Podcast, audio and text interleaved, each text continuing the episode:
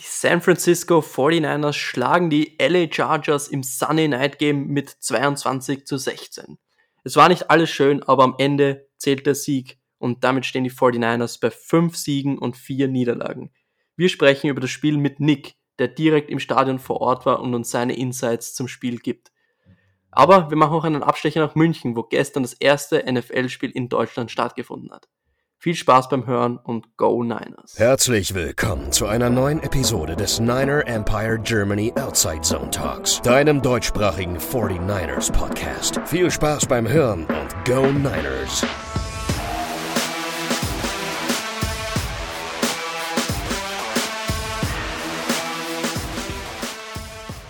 Einen wunderschönen Montagnachmittag, Victory Monday, 22 zu 16 gewinnen die San Francisco 49ers gegen die Los Angeles Chargers im Sunday Night Game. Wir sind jetzt hier, um über dieses Spiel zu sprechen, aber auch über das München Game zu sprechen. Und dafür habe ich mir folgende Gäste eingeladen. Erstmal Jan, Grüße. Hallo zusammen. Und wir haben auch jemanden, der gestern im Stadion war, hier. Und zwar Nick mit Grüße, Grüße in die Bay Area. Hallo zurück. Ähm, gut, lasst uns zum München Game kommen. Jan, wir müssen darüber sprechen. Die Endminuten, wie das ganze Stadion singt, das war schon ziemlich cool, oder? Ja, auf jeden Fall. Man hat gemerkt, wie ähm, Deutschland oder Football Deutschland generell äh, da schon die letzten Jahre drauf hingefiebert hat. Und das wurde ja ähm, gerade um die Woche jetzt ähm, vor dem Spiel äh, noch verrückter, wie ähm, NFL Network gerade mit ihrer Show Good Morning Football was äh, das ganze Jahr von Montag bis Freitag läuft, dass sie dann ab Montag äh, vom Spiel direkt aus, dem, aus München gesendet hat, ich glaube vom Marienplatz und auch deutsche Gäste mit reingeholt hat. Ähm, das war schon Wahnsinn und man hat gesehen, die ganze Stadt ist äh, elektrisiert. Nicht nur die Münchner an sich, sondern auch europaweit äh, sind die nach München gepilgert zu diesem Spiel und hat natürlich jetzt gestern den absoluten Höhepunkt erreicht. Man hat Bilder schon vor dem Spiel gesehen. Das ähm, ja, ich war ja nicht vor Ort, habe das im Fernsehen nur wahrgenommen, aber es hatte schon so leicht Super Bowl-Atmosphäre, wäre vielleicht noch zu hoch gegriffen, aber es kam schon nah dran, was man so gehört und gelesen hat. Aber wie im, auch vorm Fernseher auf der Couch kam das Stimmungsbild ähm, super rüber, gerade am Ende mit dem äh, Country Road Song. Äh, ist, da ist Wahnsinn einfach und wie die Amerikaner auch einfach äh, gestaunt haben, was wir hier in Deutschland äh, für eine Stimmung verbreiten können, auch im Football und ähm, ja, es war einfach ein wunderschönes Fest und macht auf jeden Fall Bock auf mehr. Nick, du hast das Spiel in Amerika gesehen. Wie hast du es wahrgenommen?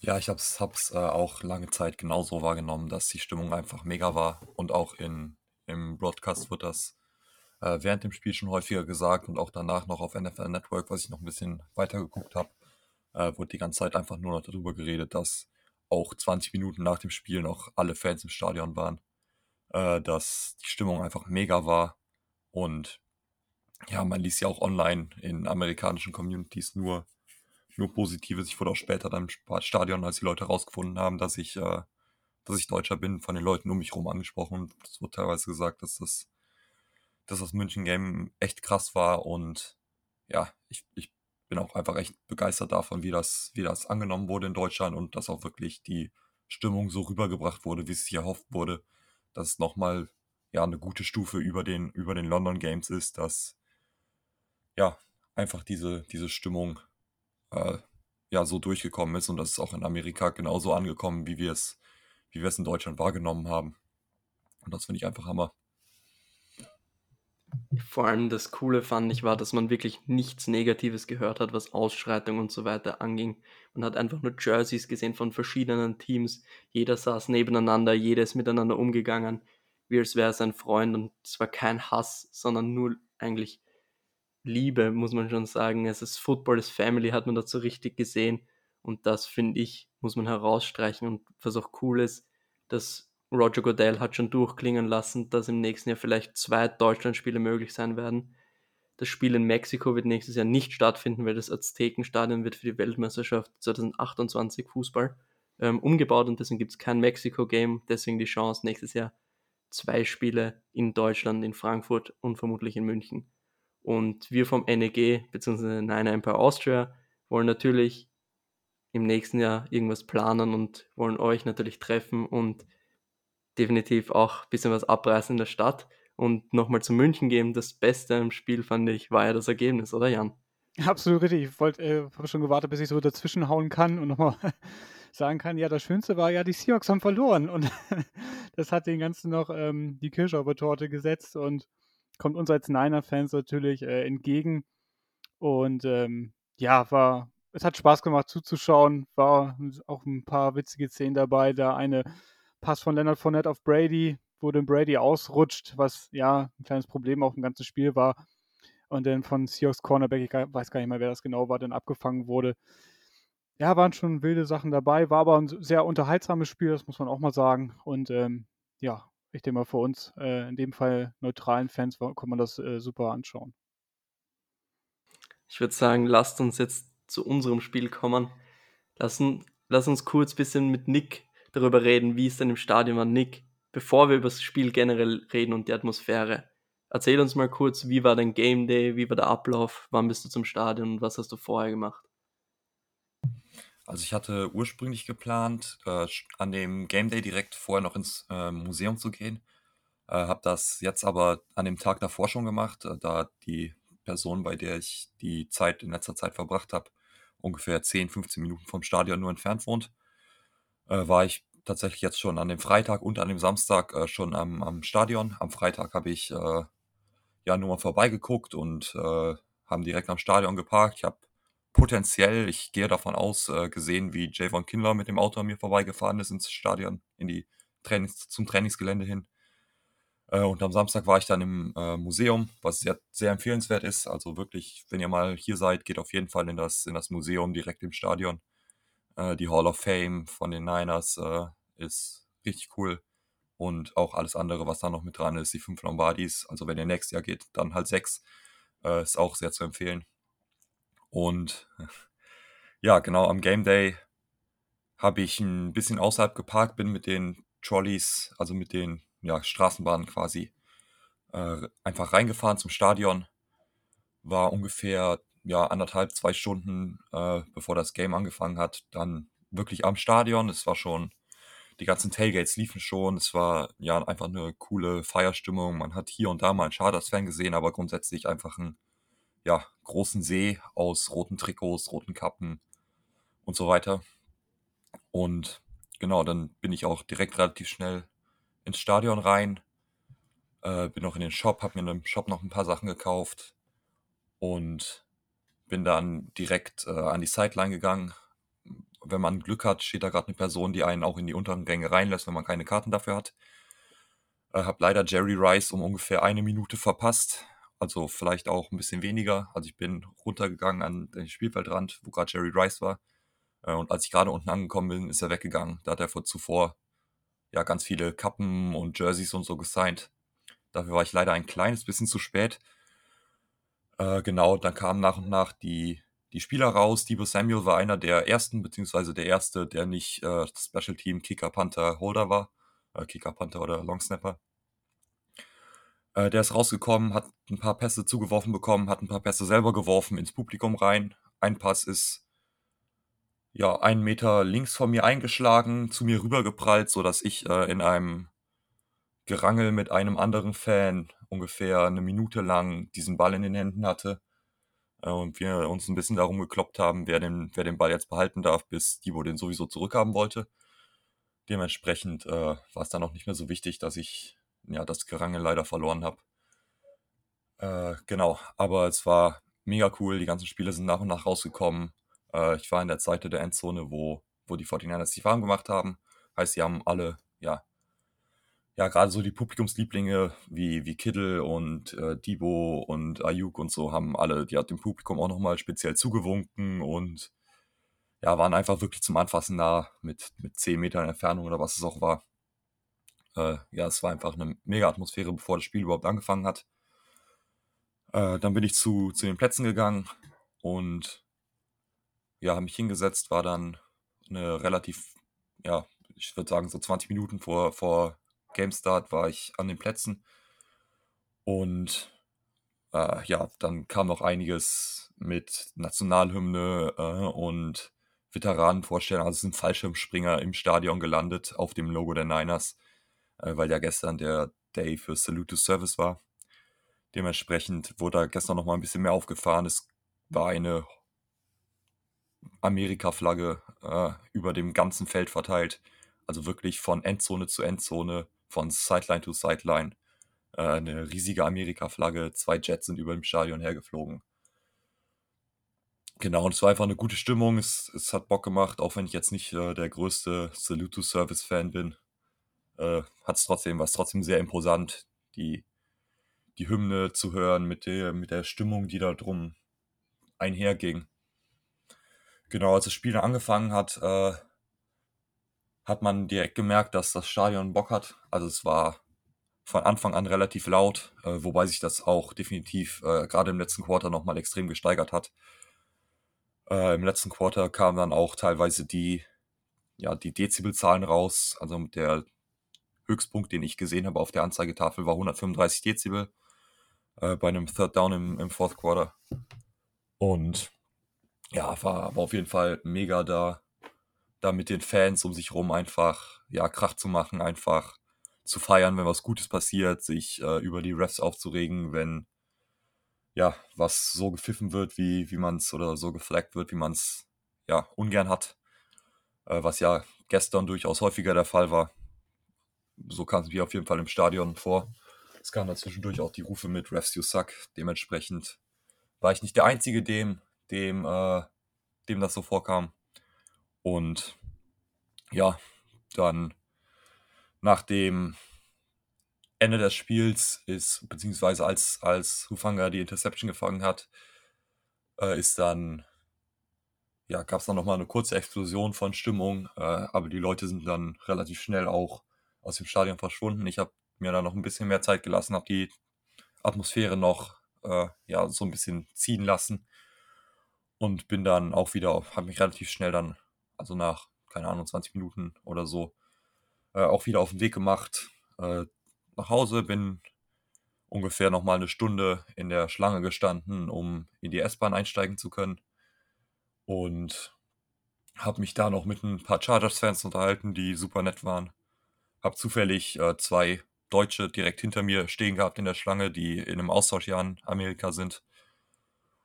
Ja, und hatte einfach einen rundum guten Tag. Bin immer noch auf so einem kleinen Hoch, äh, weil das einfach so Bock gemacht hat, gerade im, im dunklen Stadion beim Night Game äh, vorher noch der Sonnenuntergang. Es war einfach ein, ja, ein richtig geiler Tag, ein richtig geiles Spiel. Das war eine lange Zusammenfassung und ich habe jetzt ein paar mehr Fragen aufgestellt und du hast alle jetzt schon beantwortet. Aber eine habe ich noch und zwar, hast du vielleicht eine Empfehlung für alle, die was unbedingt generell rund ums Stadion, irgendwas, eine Empfehlung für alle Hörerinnen und Hörer, die mal nach San Francisco fliegen wollen und sich ein Spiel anschauen wollen?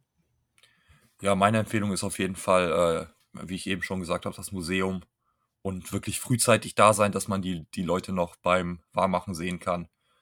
Also das war wirklich für mich auch eins der, eins der Highlights. Da war ich wirklich die ganze Zeit hatte ich, war ich mit Adrenalin vollgepumpt, weil ich einfach ja diese Situation da mit dem Ball von Divo hatte und Jerry Rice zum Anfassen nah war und die ganzen Spieler nah waren. Also seid einfach, wenn ihr, wenn ihr hier seid, frühzeitig im Stadion, kommt nicht erst eine halbe Stunde vorher, dann wird es auch schwerer reinzukommen wenn ihr die Möglichkeit habt, geht zum Tailgate. Das hat für mich leider gestern doch nicht geklappt. Es war eigentlich geplant, dass ich auch zum Tailgate gehe. Das hat leider nicht geklappt.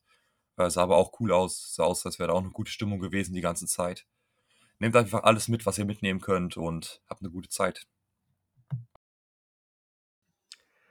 Definitiv empfehlenswert für alle, sich einmal ein Spiel anzuschauen. Ich persönlich werde am 10. Dezember ist es, glaube ich, nach San Francisco fliegen, mir dann das Spiel gegen die Tampa Bay Buccaneers anschauen. Also da freue ich mich auch schon richtig drauf und nix Insights machen mir nur noch mehr Bock. Und jetzt lass uns über das Spiel sprechen. Im Endeffekt war es ein knapper Sieg. Jan, mit welchem Gefühl bist du heute aufgewacht? Mit einem sehr, sehr guten. Es gibt ja nichts Schöneres, als morgens aufzuwachen nach einem Niners Sieg. Und ähm, ja, da hat man gleich gute Laune, ist gut drauf und ähm, ja, man kann schon positiv in die Zukunft blicken. Das war gestern ja, insgesamt kein einfaches Spiel, denke ich. Ähm, wurde auch, wenn man so durch die ähm, Twitter-Welt scrollt, wird es auch ein bisschen kritisiert. Ich fand es jetzt ja nicht immer berechtigt. Ähm, das war nun mal kein schlechter Gegner, auf den wir da gestern getroffen sind, auch wenn da einige äh, ja schon Starspieler äh, gefehlt haben, ähm, ist das trotzdem noch ein sehr gutes äh, und auch gut gecoachtes Footballteam. Äh, und das haben wir nun mal geschlagen und darum geht's. Und ähm, was auch wichtig war, dass wir in der zweiten Halbzeit nochmal einen draufgelegt haben und auch mal Punkte erzielt haben, wenn es drauf ankommt. Und ja, aber rundum kann man einfach nur happy sein. Wir stehen jetzt 5-4, sind noch ein, nur noch ein Sieg hinter den Seahawks. Und ähm, ja, jetzt äh, wird es so langsam, ich denke mal, wenn es kalt draußen wird und ein bisschen dunkler, dann weißt du, jetzt zählt es in der NFL.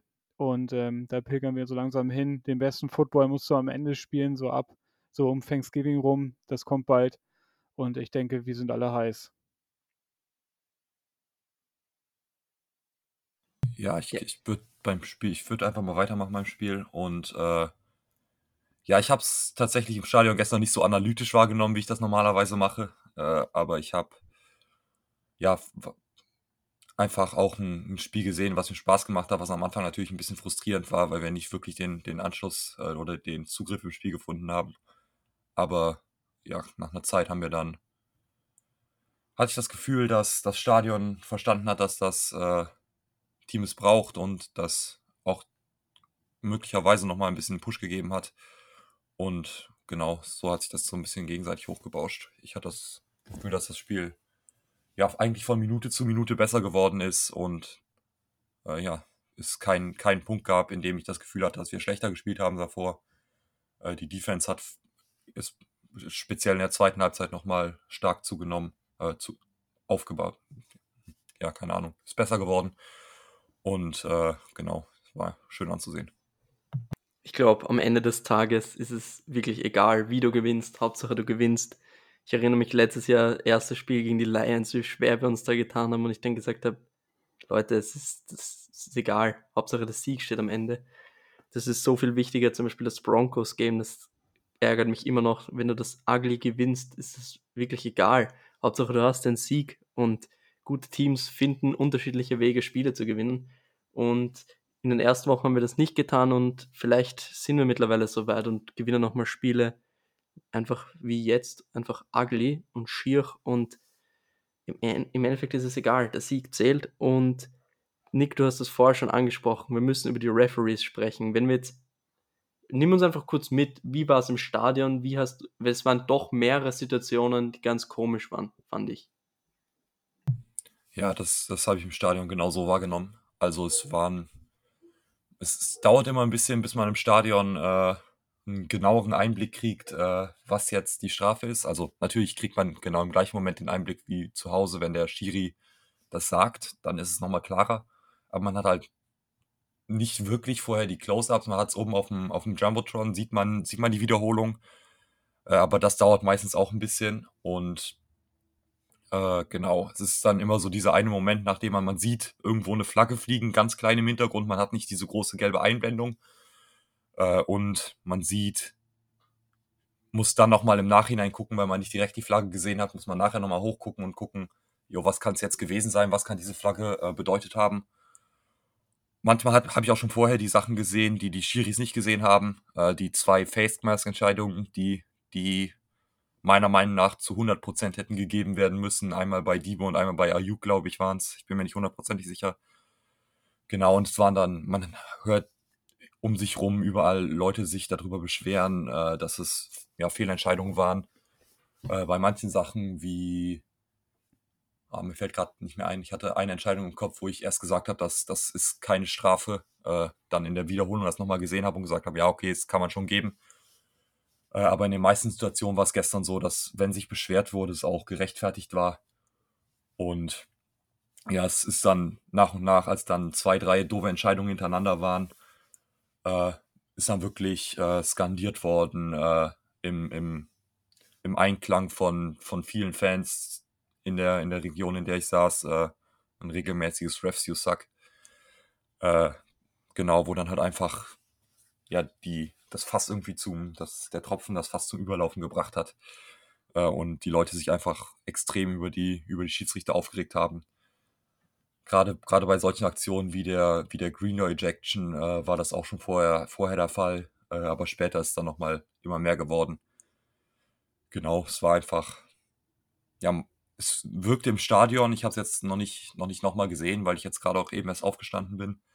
Es wirkte im Stadion wie eine sehr schlechte Leistung des Schiedsrichter, beziehungsweise auch eine Leistung des Schiedsrichter, die alles gegen die Niners und nichts für die Niners gepfiffen hat. Also ja, sehr, sehr kritisch im Stadion wahrgenommen. Ja, so habe ich das auch wahrgenommen. Ähm, ich habe mir das Spiel nochmal angeguckt, also die ähm, 40 Minuten Zusammenfassung im Game Pass und ja, das ein Greenlaw, ja, ich denke mal so, was würde ich denn, wie würde ich das beurteilen, wenn ich nicht die Niners-Brille aufhätte, wenn das ein x-beliebiges Spiel wäre? Ja, gut, die Flagge, denke ich mal, kannst du irgendwie werfen, aber ihnen, ähm, ja, komplett rauszunehmen aus dem Spiel, halte ich dann auch irgendwie zu übertrieben.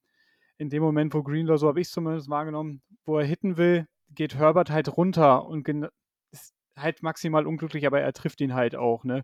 Das muss man vielleicht auch ehrlicherweise sagen.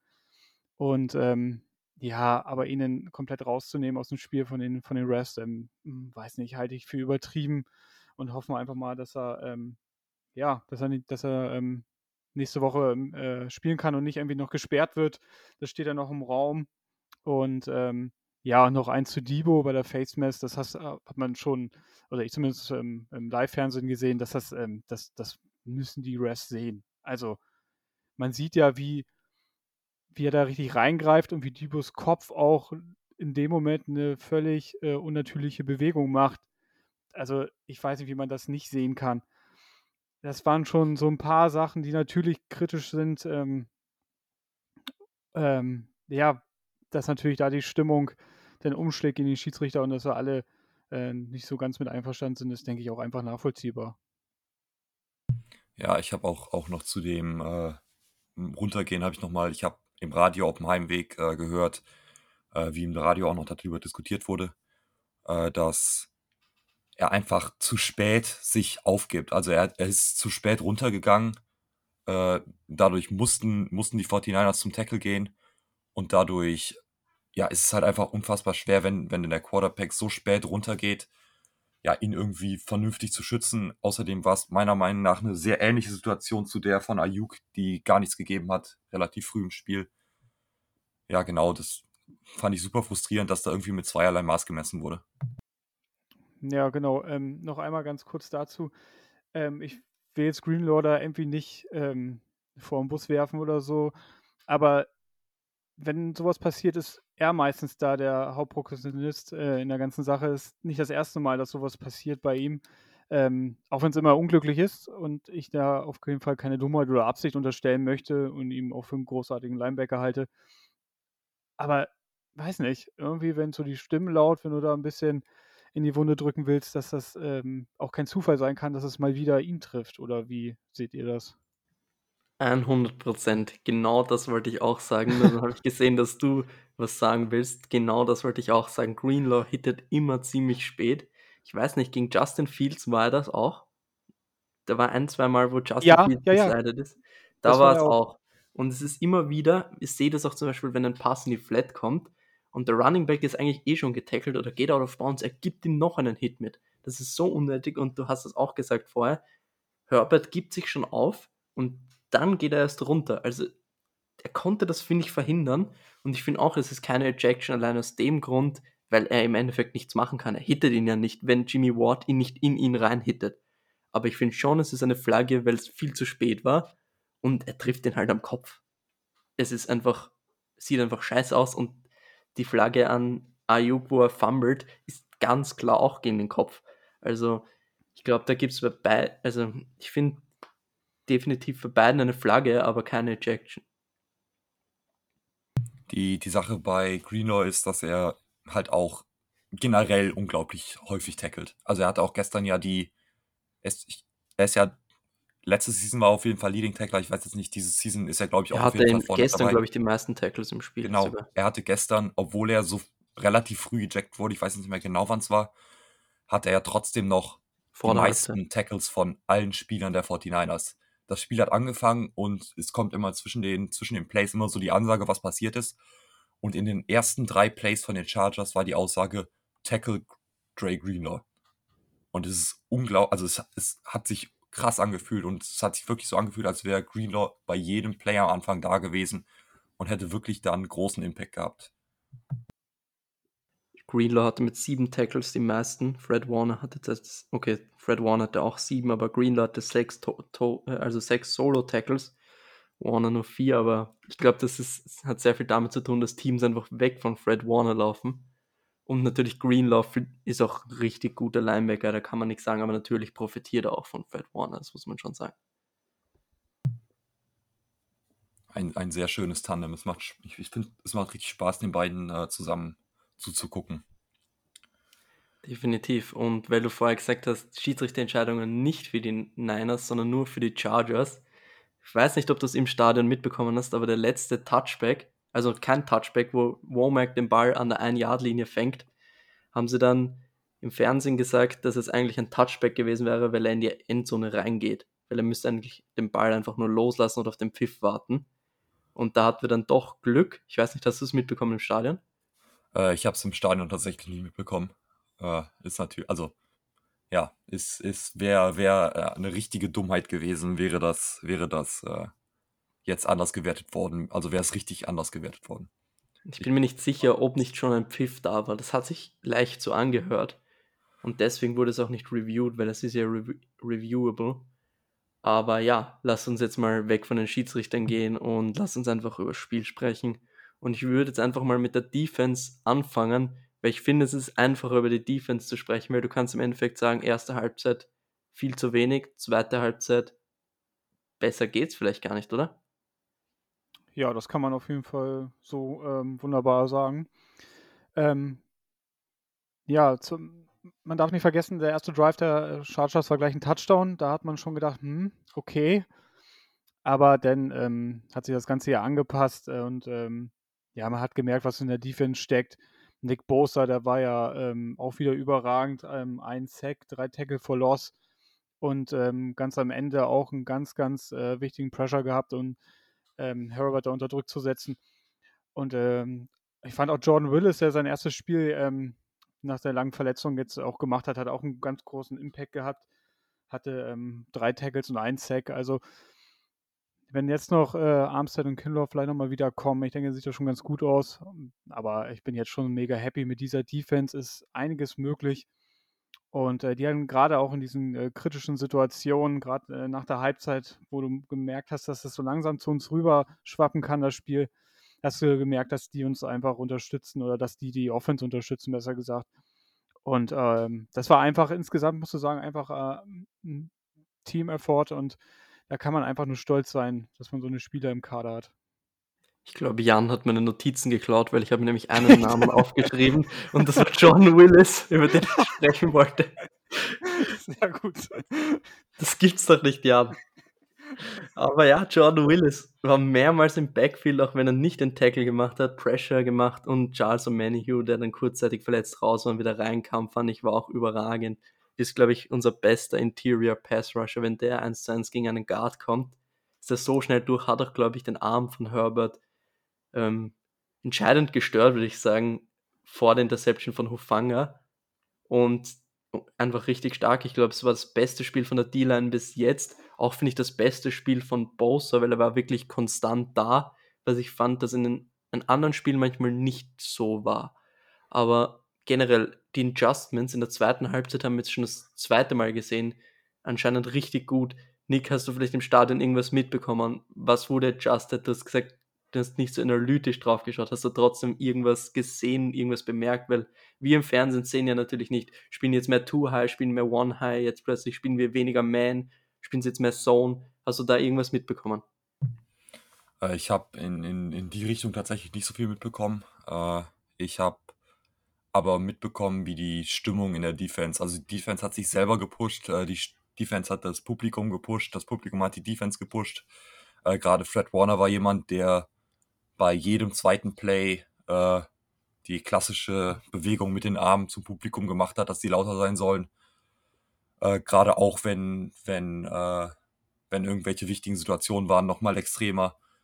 Also da war wirklich, es war eine ganz andere Stimmung in der zweiten Halbzeit. Äh, die Defense hat, ich, ich finde, man hat wirklich im Stadion gespürt, wie viel Bock die Defense in der zweiten Halbzeit hatte. Und es waren wirklich außer Fred Warner auch noch andere Spieler, die da, die da richtig Stimmung gemacht haben. äh, von den, von den äh, ja, Adjustments von, vom Lineup oder so habe ich, jetzt, hab ich jetzt tatsächlich nicht so viel gesehen. Aber, aber es hat einfach ja, richtig Bock gemacht, dazu zu sehen. Und es hat richtig Bock gemacht, wie die ja, Spieler auch mit dem Publikum interagiert haben und sich gefreut haben und, und voller Motivation ins Play reingegangen sind, äh, wenn, wenn es richtig, richtig losgelegt hat, das Publikum. Habt ihr beiden vielleicht noch einen Spieler, den ihr positiv oder vielleicht sogar negativ herausheben wollt? Also ich, ich bin auch noch bei, bei Bosa. Bosa war, war wirklich auch, ich weiß nicht, wie man es im Fernsehen gesehen hat, aber im, im Stadion hat man wirklich gesehen, dass er seinen Gegenspieler in fast jedem Play dominiert hat. Äh, Gerade der, das eine, der eine Tackle for Loss war meiner Meinung nach extrem gut, äh, wo er ja quasi sich an den Gegner ranschmeißt und so ein bisschen mitgezogen wird, aber ihn runterbringt, äh, kurz vor Ende. Genau, also ich fand, fand, äh, dass da sowohl, sowohl Bosa als auch Warner ja das gebracht haben, wofür sie Warner schon bezahlt wird und Bosa hoffentlich bezahlt werden wird äh, im, im nächsten Sommer oder im nächsten Frühling. Also die Spieler, von denen man es erwartet haben, meiner Meinung nach gestern das abgeliefert, was sie abliefern sollten. Und genau solche Leute wie Jordan Willis haben, haben auch ja, einen guten Schritt gemacht, haben stepped up und es hat Bock gemacht. Ja, kann ich genauso unterschreiben. Ähm, Jimmy Ward kann man auch nochmal hervorheben, hat auch wichtige Tackles gemacht, auch zum Ende hin. Und ähm, auch insgesamt hat die Defense einfach wunderbar funktioniert. Und ähm, ja, so soll es sein und soll es hoffentlich auch weitergehen. Jan, ich habe mir wieder Jimmy Ward aufgeschrieben. das ist nicht dein Ernst. ja, ich habe mir aufgeschrieben, dass er mir viel besser gefallen hat. Generell, also ich fand, er war jetzt mehr zu finden auf dem Feld. Er ist wirklich herumgeflogen, wie man so schön sagt. Und das, finde ich, hat man in den ersten Spielen nicht gesehen. Auch, dass er viel mehr gehittet hat. Er hat wirklich in den Spielen davor, wo er diesen Verband oder was er da auf dem Arm hatte, fand ich, dass er wirklich nicht er selbst war. Und jetzt war viel mehr er selbst, auch wenn er im Slot gespielt hat. Und da würde ich euch gern fragen, wie seht ihr das Ganze? Jimmy Ward weiter im Slot und wie hat er euch gestern gefallen? Generell Nick, vielleicht du. Ja, gestern, gestern hat er mir gut gefallen. Es war, glaube ich, ich glaube, er hatte einen Miss-Tackle, äh, aber generell auf jeden Fall hat man gemerkt, dass er, ja, dass er präsent war. Also, er war an, an vielen Stellen da, als das Play gemacht wurde, teilweise auch, wenn das Tackle gemacht wurde, war er äh, direkt daneben, auch wenn er nicht das Tackle gemacht hat. Also, er war immer, ja, so ein bisschen wie, wie Fred Warner wird ja manchmal als Heat-Seeking Missile bezeichnet, also als Wärmesuchrakete. Äh, und das Gefühl hatte ich gestern bei Fred Warner auf jeden Fall, äh, nicht bei Fred Warner, bei Jimmy Ward auf jeden Fall auch. Und bin da auch überzeugt davon, dass, dass ihn der Cask, also der Gips, den er letzte Woche am Arm hatte, äh, in gewisser Weise behindert hat. Du kannst natürlich nicht so hart tackeln, du kannst nicht so schnell laufen, wenn du so einen Verband am Arm hast und dementsprechend glaube ich, dass das ist ein ja, der Jimmy Ward sein wird, den wir in den nächsten Spielen wieder mehr sehen werden und nicht der, den wir letzte Woche gesehen haben.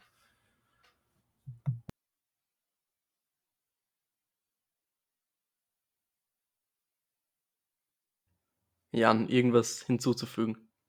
Achso, äh, ähm, nee, also kann ich genauso unterschreiben. Ich hatte es ja schon hervorgehoben, dass ich ähm, dass Jimmy Ward schon positiv aufgefallen ist, sowie die ganze Defense. Ich sage es gerne nochmal. Also das ganze Konstrukt hat gestern einfach funktioniert, gerade in der zweiten Halbzeit. Und ähm, ja, wenn es so läuft, warum sollte man was ändern? Lass Jimmy Ward am Slot weiter agieren und ähm, ja, denke ich, so können wir weiter ähm, ja, die Siege auch einfahren.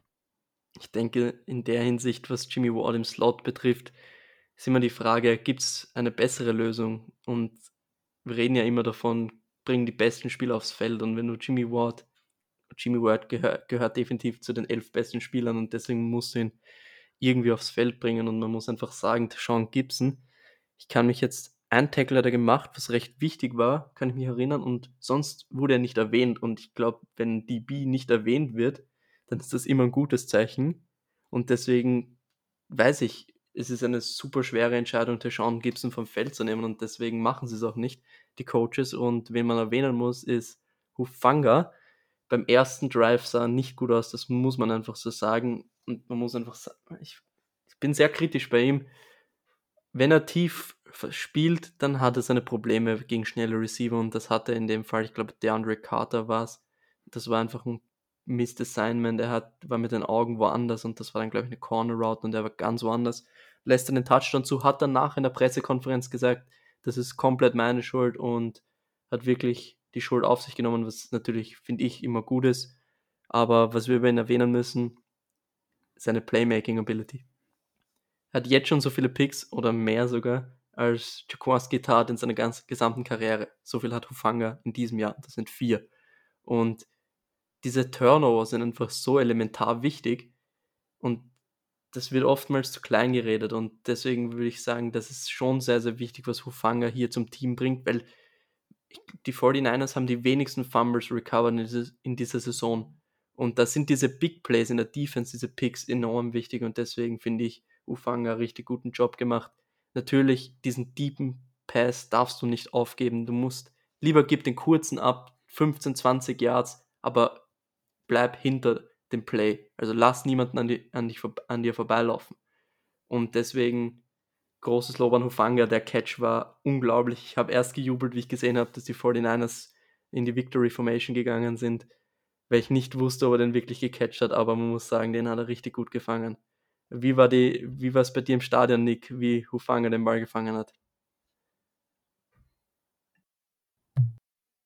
Ja, es ist natürlich äh, explodiert. Also es war war vorher schon so, jo, jetzt, also als ein bisschen frustrierte Stimmung, als äh, wir ja den Touchdown einfach nicht reingebracht haben.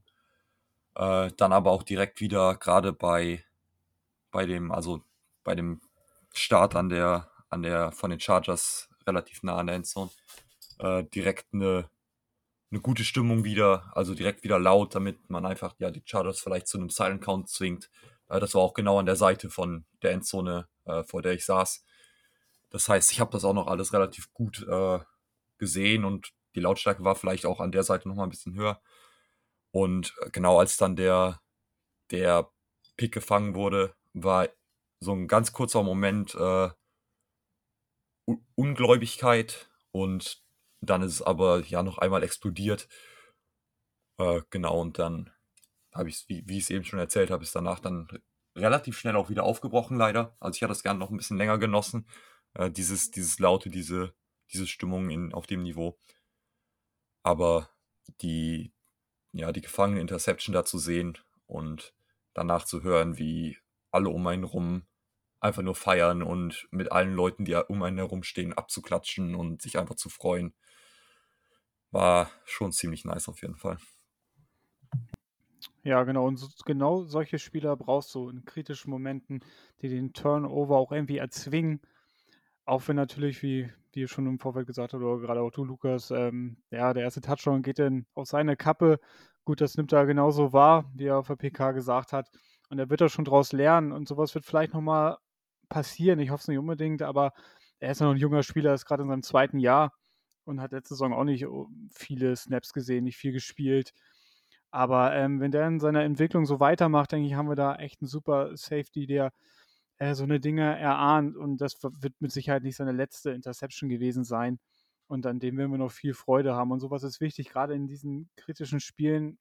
Es werden auch Spiele kommen, wo es wirklich auf ganz, ganz Kleinigkeiten ankommt. Und dann, wenn du in den richtigen Momenten einen Turnover erzwingst, denn ähm, das kann dir Spiele gewinnen, das kann dir ein Championship-Game gewinnen, das kann dir ähm, im Super Bowl auf die Siegesstraße helfen. Ähm, ich denke, da haben wir einen Spieler im Draft auch gefunden, an dem wir, wie gesagt, noch äh, sehr viel Freude haben werden. Es kann einfach so einen Momentum-Switch geben, wenn du so eine, so eine, eine Interception fängst und das ist einfach so, so wichtig. Und jetzt nochmal allgemein schließen wir die Defense ab. Es war jetzt im Endeffekt die erste Halbzeit nicht gut. Die zweite Halbzeit war unglaublich dominant. Ich glaube, 50 Yards waren es insgesamt zugelassen. Jetzt müssen wir aber sagen, die Chargers hatten keinen Keenan Allen, keinen Mike Williams. Starting Left Tackle, der All-Pro war fast letztes Jahr Second Team All-Pro war, Rashawn Slater. Right Tackle war raus. Was macht ihr jetzt aus dieser Defensive Performance? War es jetzt richtig gut oder muss man das gut einordnen? Also ich ja, finde. Ich, ich, mach du, mach du. Okay. Ich finde, äh, es war auf jeden Fall in der zweiten Halbzeit schon trotzdem sehr gut, gerade weil man Justin Herbert auf der anderen Seite hat. Äh, da kann man auch, wenn der jetzt vielleicht nicht die seine Lieblingswaffen dabei hat, kann man trotzdem immer davon ausgehen, dass, dass er das Spiel an sich reißen kann. Und äh, ja, ihn da einfach so zu kontrollieren. Äh, Austin Eckler war auch noch da. Und die beiden einfach zusammen zu 50 Yards zu halten, halte ich für eine sehr gute Leistung in der zweiten Halbzeit. In der ersten Halbzeit haben wir eben auch schon drüber geredet, was, was ist nicht so gut. Ja, ich denke auch, ähm, das werden die Jungs und wir auch schon richtig einordnen können. Natürlich haben da, das habe ich zu Beginn der ähm, heutigen Episode auch schon gesagt, haben da einige gefehlt bei den äh, Chargers, aber trotzdem, äh, Herbert äh, ist ein trotzdem guter Quarterback, hat immer noch Eckler. Äh, Josh Palmer ist auch nicht so verkehrt, auch noch ein junger Receiver bei denen. Ja, aber ich denke, ähm, auch die musste erstmal so äh, stoppen, so ähm, ja schon fast dominieren in der zweiten Halbzeit und ähm, ja, aber jetzt, da kann man sich schon ähm, auf die Schultern klopfen und denken, das war gestern, das war gestern schon gut, aber jetzt geht's weiter und ähm, es werden noch ähm, ja, schwierige Gegner auf uns kommen in der Saison oder in der Postseason. Genau so ist es. Es war gut, aber wir müssen trotzdem berücksichtigen, 14 Punkte gegen sollte nicht passieren in der ersten Halbzeit. Ich glaube, wenn wir sieben Punkte in der ersten, sieben Punkte in der zweiten bekommen hätten, würden wir sagen, ja, richtig gute Performance, aber die erste Halbzeit stört mich dann doch persönlich schon, weil es ziemlich einfach aussah und der Titan von den Chargers hatte da auch einen richtig miesen Drop, der dann eigentlich fast sogar ein Touchdown gewesen wäre. Ich weiß nicht, Nick hätte sicher besser gesehen, ob das ein Touchdown gewesen wäre. Sah aber für mich so aus und dann wurde im Endeffekt das Field Goal forciert. Aber lass uns jetzt mal auf die Offense schauen. Und bevor wir über einzelne Spieler sprechen, es waren mehrere vierte Versuche, die nicht ausgespielt wurden. Jan, ist Kyle Shanahan nicht aggressiv genug in solchen Situationen oder war das jetzt einfach situationsbedingt, dass er nicht dafür gegangen ist? Ja, schwer zu sagen. Also, er ist halt nicht dafür bekannt, in solchen Sachen in All-In zu gehen. Ich denke dann immer automatisch, ohne dass ich das möchte, immer gleich an die Schieß bei solchen Situationen denken, die würden das machen. Die hätten, hätten eine Idee, es würde klappen in den meisten Fällen. Und ich denke, warum machen wir das nicht? Um einfach so das Momentum aufzubauen oder zu behalten, sowas mal im Risiko zu sein, einfach auszuspielen. Dafür ist äh, Shenny nicht bekannt. Ich, ich weiß nicht, ähm, ich würde jetzt nicht sagen, dass er das äh, den Jungs nicht zutraut. Ich denke, das wäre vermessen, das zu behaupten. Aber vielleicht sieht das der Gameplan nicht vor. Man denkt, okay, ich nehme jetzt die Punkte mit. Wir haben eine gute Defense, wir punkten Stück bei Stück. Der Touchdown wird schon irgendwann kommen.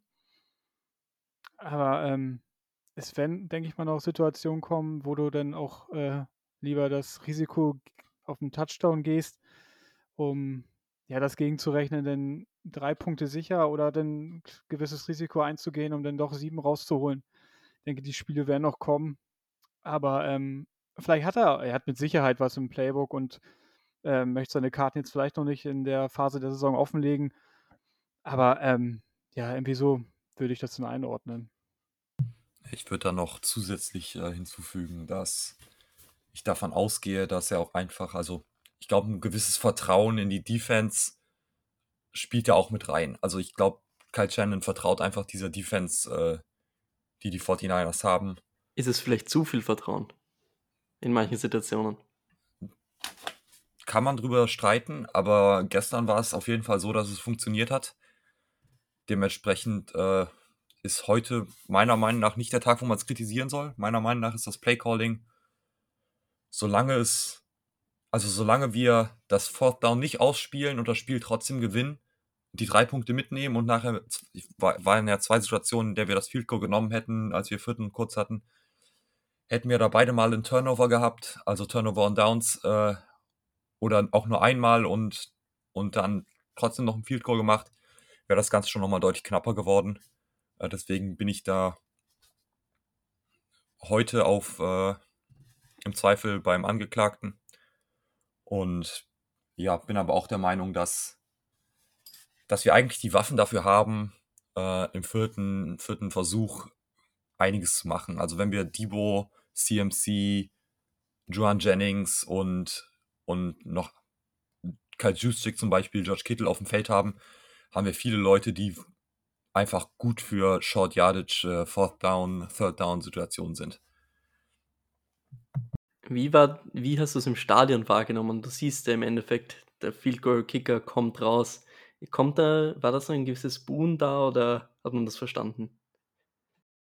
Äh, 'n Buhen Buhen war nicht da. Es waren ab und zu Situationen, wo dann wo dann Leute, äh, um einen herum, äh, sich beschwert haben und gesagt haben: „Ah, wieso gehst du nicht dafür?“ oder whatever.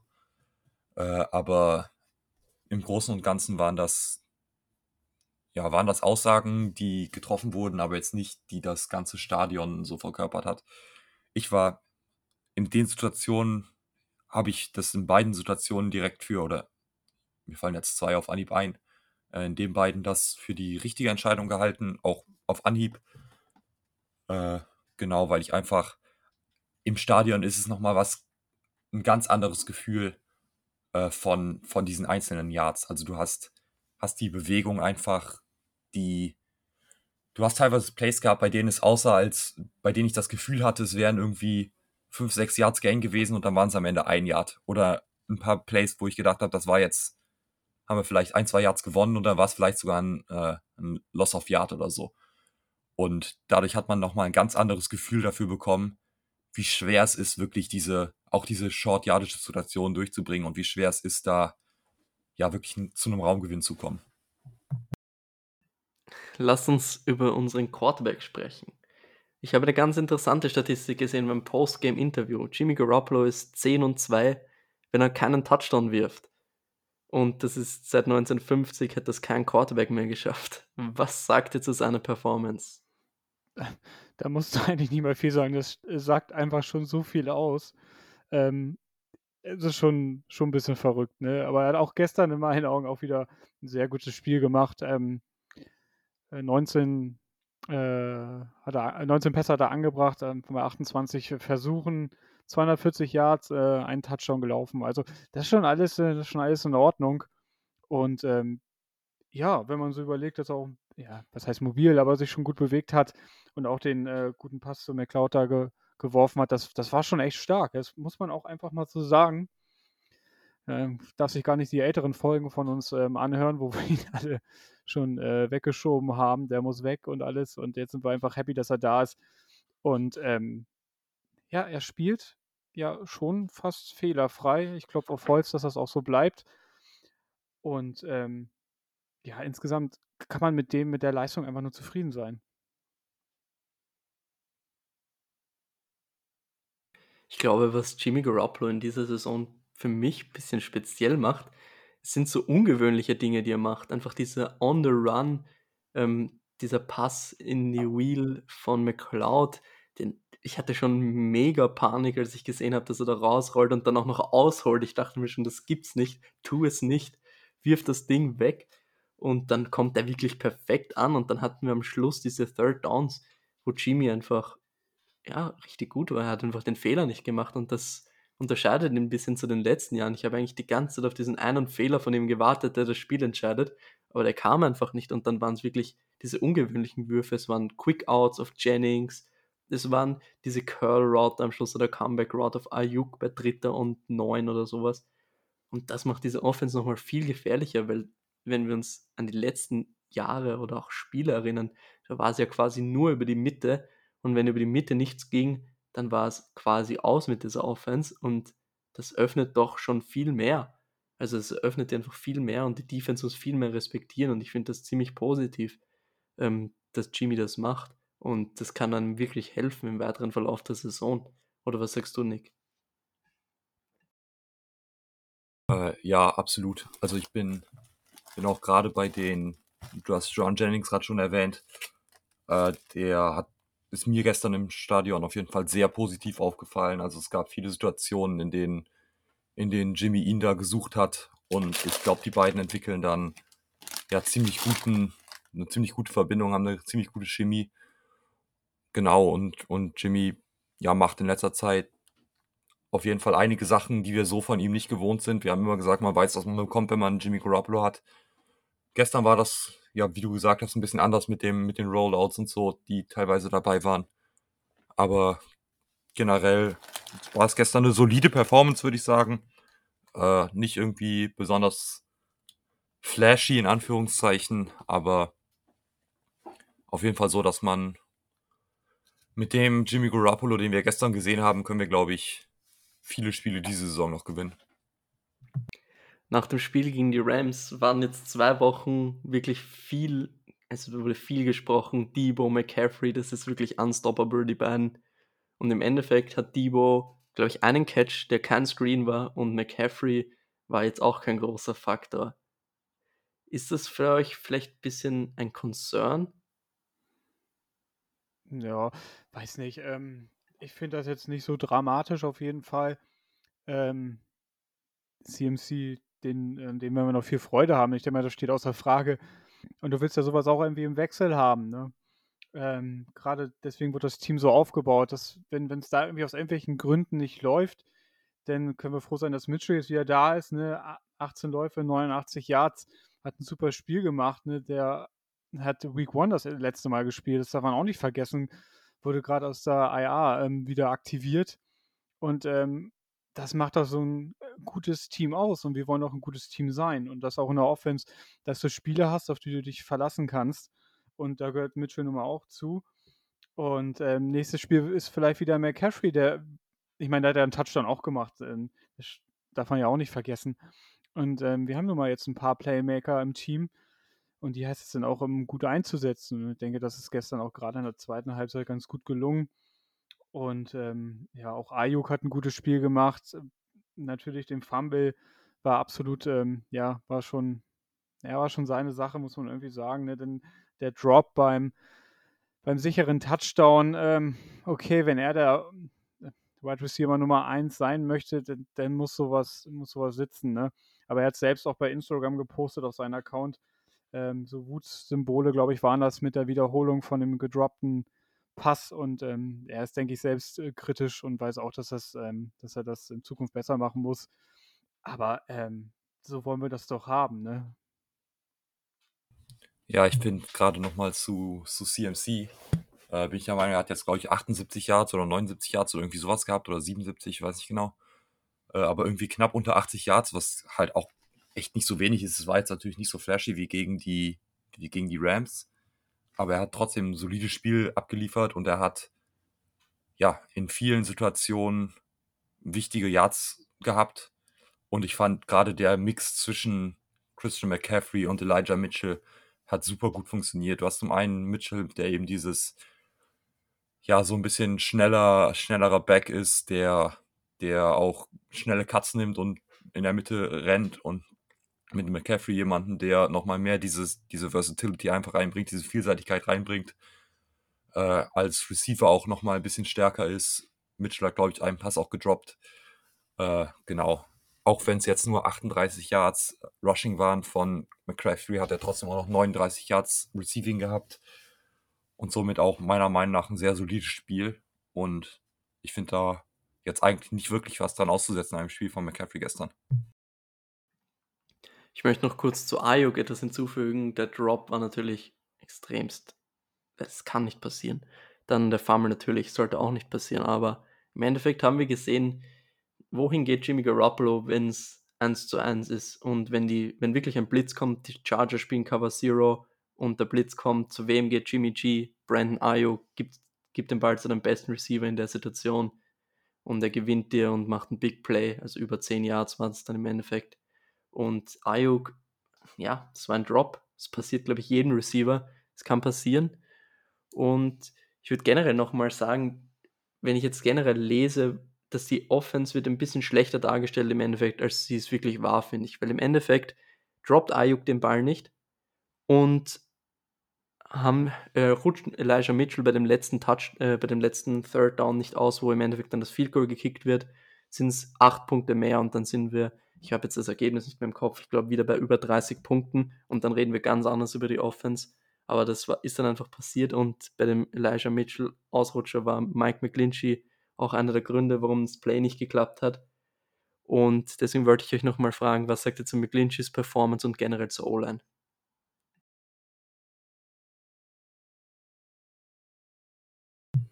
Äh, ja, grundsätzlich war es ein paar Mal frustrierend, weil es halt auch ja wieder ein paar Strafen von der von der O-Line gab und dementsprechend äh, einige ja, Possessions, die dadurch ges gestoppt wurden und wo es auf jeden Fall äh, ein bisschen schwerer war. Und grundsätzlich aber die O-Line jetzt nicht besonders negativ und nicht besonders positiv aufgefallen, für mich gestern auf jeden Fall. Ja, würde ich genauso sehen. Ähm, natürlich hatte McGlinchey ein paar kritische Situationen gegen äh, Khalil Mack, aber ähm, ja, so im ganz Großen und Ganzen ist das schon in Ordnung gewesen. Ähm, ja, Flaggen passieren normal, ne, muss man irgendwie daraus lernen auch. Aber ähm, so im ganz Großen und Ganzen ähm, ist das schon in Ordnung. Aber man kann sich klar da auch in dem äh, Segment auch noch weiter verbessern. Aber ähm, ja, so insgesamt kann man da ähm, nicht viel zu sagen, dass es, oder was heißt nicht viel zu sagen, sondern ähm, ja, nicht mit dem Finger drauf zeigen, dass es jetzt irgendwie schlimm war oder so. Das war schon, ähm, größtenteils war das schon in Ordnung, was die O-Line da gestern abgeliefert hat.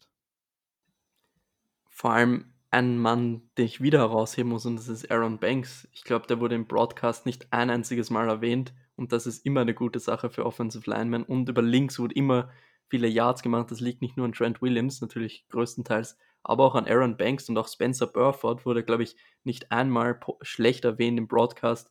Und das finde ich einfach positiv, dass diese jungen Spieler einfach wirklich wichtige Spieler in diesem Team werden. Und die haben jetzt auch noch mehrere Jahre Rookie-Vertrag und da müssen wir uns da wirklich keine Sorgen machen. Und ja, wir sind jetzt schon bei 55,5 Minuten, deswegen, wenn wir jetzt zu oft, wenn ihr jetzt zu Offense nichts mehr habt, würde ich noch einen kurzen Abstecher zu Special Teams machen. Und da muss man einfach sagen, ein geblockter Punt war zum Glück nicht zurückgetragen, wie wir es öfter mal sehen. Aber trotzdem gute Field Position für die Chargers, die machen daraus ein Field Goal und dann vergebener Kick von Robbie Gold. Und im Endeffekt war es jedes Mal ziemlich knapp bei den Kicks von Robbie Gold. Also ich glaube, da brauche ich euch, glaube ich, gar nicht fragen. Special Teams muss einfach besser werden, oder? Ja, auf jeden Fall. Ne? Die Kicks waren schon, ja, Weiß nicht, weil er gestern einfach auch mal einen schlechten Tag hatte, ne? Das kann ja auch mal passieren. Grundsätzlich ähm, muss man sich bei Robbie Gould ja auch eigentlich keine Sorgen machen. Und ähm, ja, der eine ging halt daneben. Wir können einfach froh sein, dass wir das Spiel trotzdem gewonnen haben. Ähm, aber ähm, geblockter Punt, ne? das darf eigentlich nicht passieren. Aber kommt auch hin und wieder mal vor, ne? muss man nochmal analysieren, was da falsch gelaufen ist. Aber ähm, da werden die Jungs auch die richtigen Schlüsse draus ziehen. Da mache ich mir jetzt eigentlich nicht die allergrößten Sorgen. Und ähm, das wird in Zukunft auch wieder anders aussehen.